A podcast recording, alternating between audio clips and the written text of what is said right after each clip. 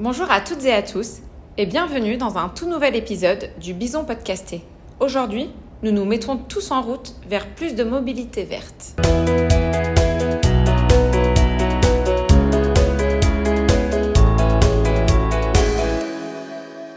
Et si l'entreprise avait un rôle à jouer pour promouvoir une mobilité plus responsable?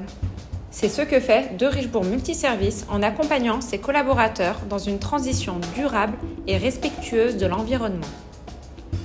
En France, le transport est le premier secteur émetteur de gaz à effet de serre. Près de 40% des trajets quotidiens en voiture font moins de 3 km. Pour limiter les émissions de CO2, l'entreprise met en œuvre la mobilité douce. Des véhicules électriques sont mis à disposition sur certains sites pour les interventions, mais aussi pour les déplacements quotidiens des collaborateurs.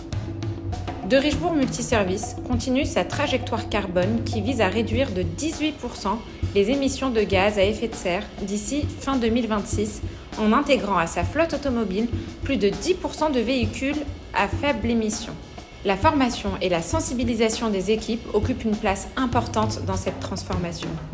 L'éco-conduite est ainsi un enjeu clé qui aide à réduire la consommation de carburant jusqu'à 30%, mais aussi qui permet de diminuer les coûts d'entretien du véhicule, moins sollicité grâce à une conduite plus souple.